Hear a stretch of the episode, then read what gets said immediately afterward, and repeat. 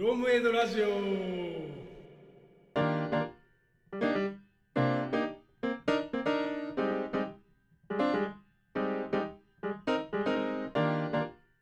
それでその WHO が言ってる通りその8人1人がこう何かしらのね精神的な心の問題を抱えてるっていうことに紐づいて経済の方もやっぱり、えーと、そっちに注力し始めてるっていうレポートが、えーと、これも22年の3月10日にレポートオーシャンっていうところが発行したレポートによると世界の職場ストレスマネージメント市場っていうのが2020年に約70億アメリカドルと評価されていたんだけれどその予測期間21年から27年、まあ、向こう6年には8.5%以上成長していくっていう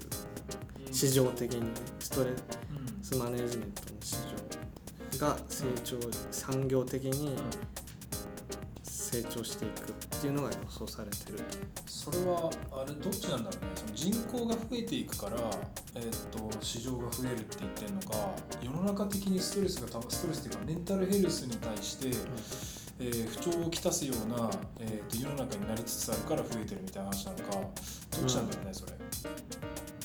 あでもそっちだけどね。その文これのレポートの文脈的にはそう世の中のそのストレスに対策する企業だったりとか、うん、なんかそういうサービスとか、うん、まあ、そういうのが増えてますよっていう。あだから人口がどうこうとかではないのかな、うん、まあ、人口増えればあの自然と増える気はするけど、うん。うん。うんまあ、単純にというかそもそも社会的にそういう構造になってるんだね、メンタルヘルスに、うん、えー、支障が出るようなあの社会構造になっている的な話、うん、それに対応する、こう仕事、仕事。みたい。な、まあ、お金の流れといったらいいのかもしれないけど、そういうのが増えてる。あメンタルヘルスケア市場の話。そうメンタルヘルスケア市場がこう大きくなってる。市場成長が、うん、あの著しいと。うん。まあ、一重うんそう。8.5%ねそう8.5%で、まあ、成長していく。今後もね成長していくすごい8.5%、うん、えこれどういう範囲だっけ？このその70億アメリカドルって。どどこの規模？世界世界市場。世界市場。そう。だから日本も含まれてるのか日本も含まれてる70億アメリカドルってことはなんかまあ1ドル100円として7000億ぐらいの規模7000億円ぐらいの市場規模っていうことだよね、うん、今もう1ドル100円っていうのは合ってないけどまあね今もう今138円とかだからね。簡単に計算させてくださいよ。ちょっと違うけどねもうもはや。一昔前のその話はね、はい、130ってやばいね。まあね。一昔前のポンドとか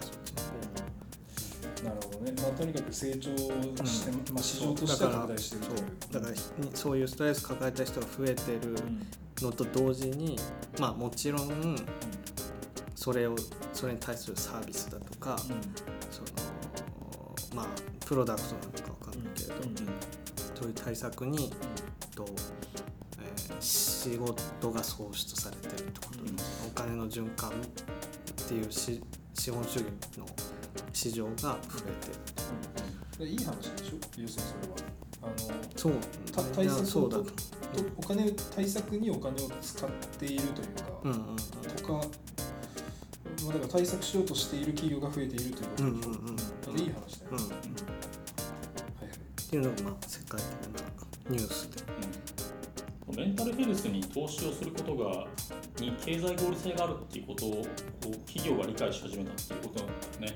あ確かにそうか。だから市場規模とかが、まあ、だからメンタルヘルスケアをちゃんとやっておかないと、やっぱ優秀な社員が離脱したりとか、うん、事業上のキーパーソンが抜けたりとか、まあ、同じことか。とか、まあ、なんか事業に支障が出るから、やっぱそれを、そこに対策をすることが重要だと。いうことが、まあ、資本主義の企業経営上も重要になってきたという、うん、まあ近年の背景という感じかな。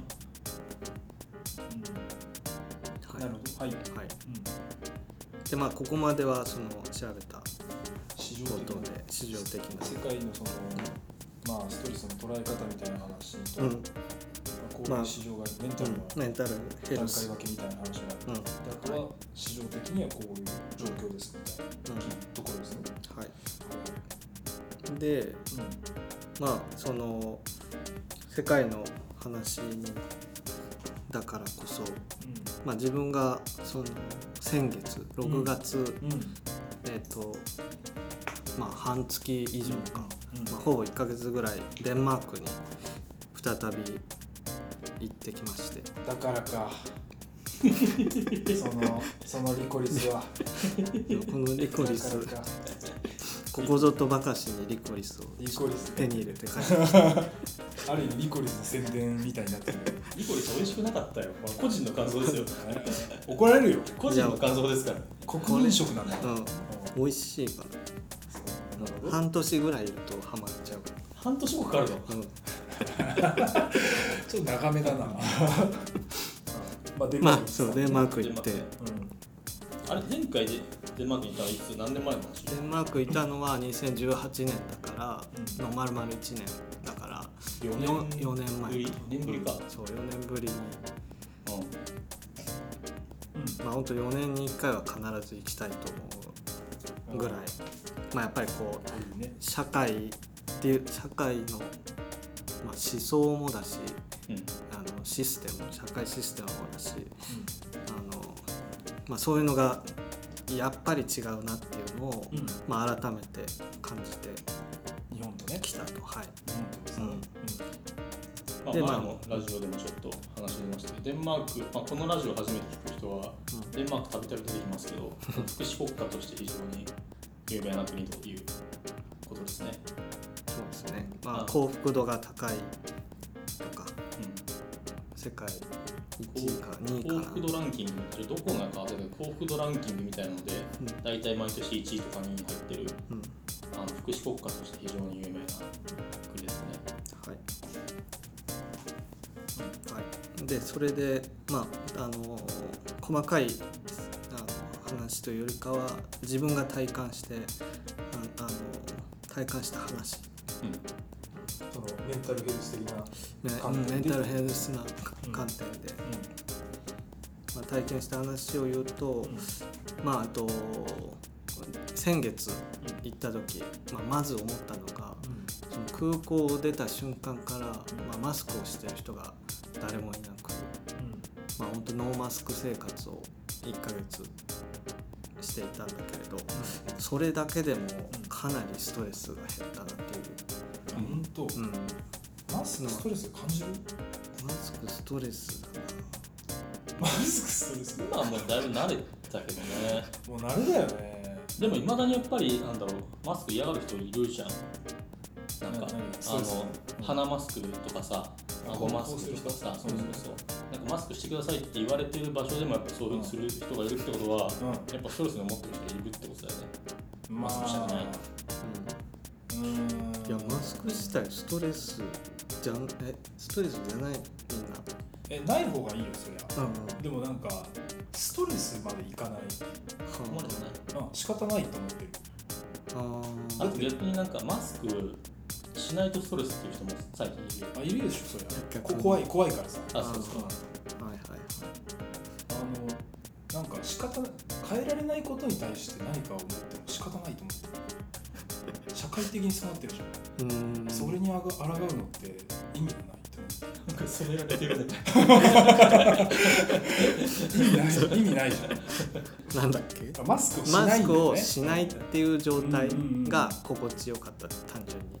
あまあね。その爽快感というか、まあ、最初はその慣れなかったけど、なんかこう謎の気恥ずかしさみたいな。その今まであのまあな隠してたからね。そうそうそう。あのストレスがないっていうよりかはまあそう、うん、まあねそうじゃない。すごいこうら楽になった気がするああそ爽快な気持ちになったから、まあストレスまあいまあい気持ちにはなってるよね、そうそうそう。だからスト意外とマスクしてたっていうのがストレスだったんだなっていう気づきかな、うん。うん。なるほど。本当にピークの頃。去年、うん、去年の、うん感染者がピークだった頃は、国民全員 PCR 検査毎週1回無料でやるぐらいそのデデータを取りまくった、うん。取りまくって。で、まあ、世界的にも一番最速でその今年の2月かな。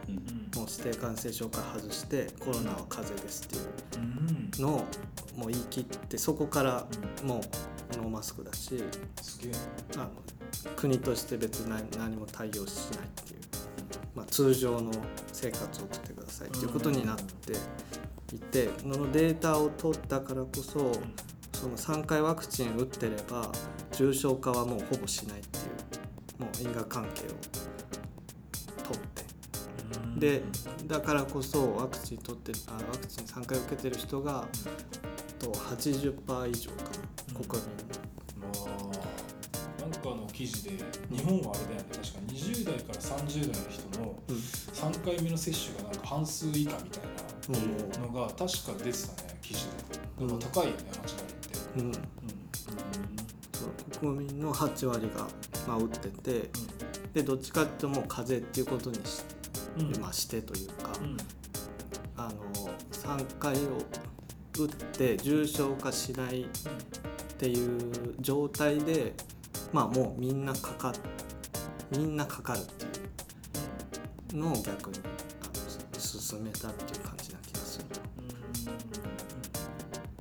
まあデンマークはそれ結構日本でもニュースになってたよね。あのなんかコロ,、まあ、コロナ解禁っていうかなんだろう。なんか2月にさ世界で初めてあのもうコロナを特別扱いしなくなったというかそういう宣言をこう政府がしたっていうああニュースになってたねニュースになってたね。うん。結構あの大きいニュースになってえた、まあ、世界初ーまあ行き着く先はそこだと思ってるけどね。うん。うんこれまあどちらかというとインフルエンザと同じみたいになるのかなって俺は思ってる、ああそうそうそうそんな感じだよね、うん。そう。ね年に1回予防注射するみたいな、うん。ってなるかな。そうそう、まあ、日本だとそういう感じかなと、うん。デンマークだとインフルエンザすら風邪だからインフルエンザに薬も何も与えられない。のマジで？そう診察してくれないあの病院行っても「うん。いや寝ててください」っていう。風邪ですっつって。はっていうぐらいのそのまあそれはその医療費がタダだからとか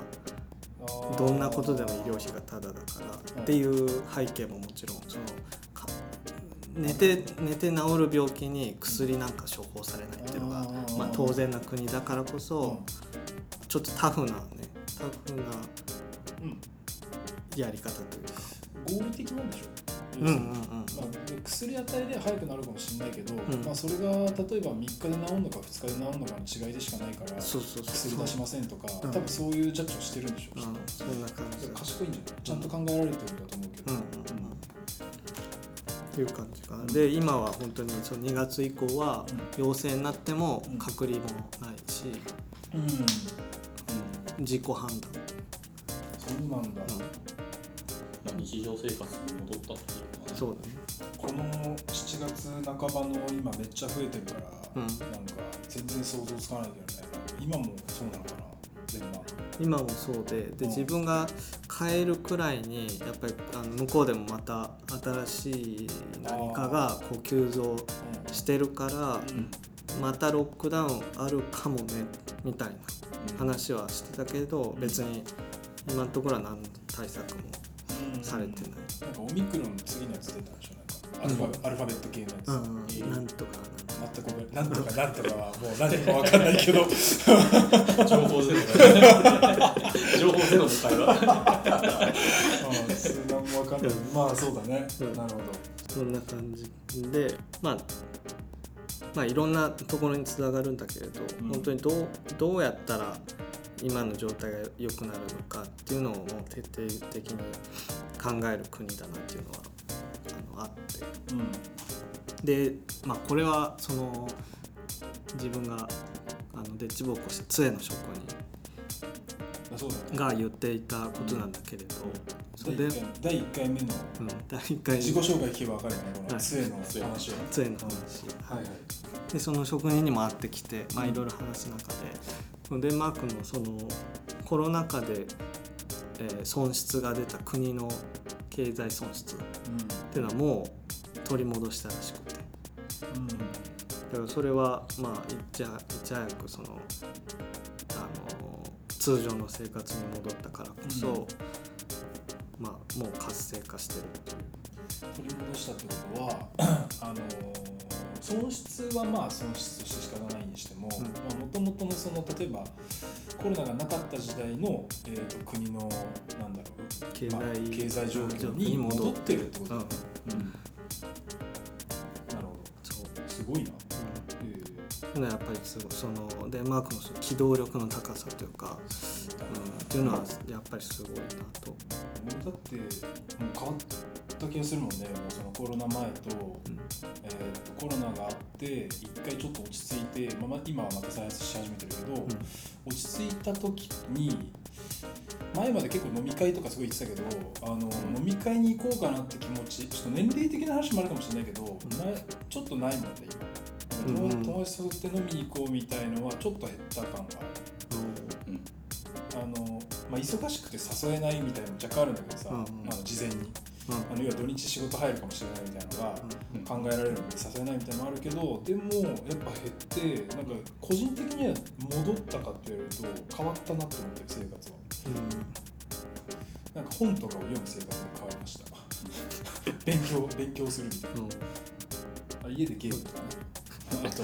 それは大丈夫。反応が出てるわけじゃなくてうん。メンメンタルヘルスの、タルヘルス。なるほど。う戻したのね。とにかく、ん、だからこうそのさっきのメンタルヘルスの話それで言うと、ん。そのまあ、国民のメンタルヘルスの状態をいち早く健康状態に持っていくっていう話にもつながるのかなと思って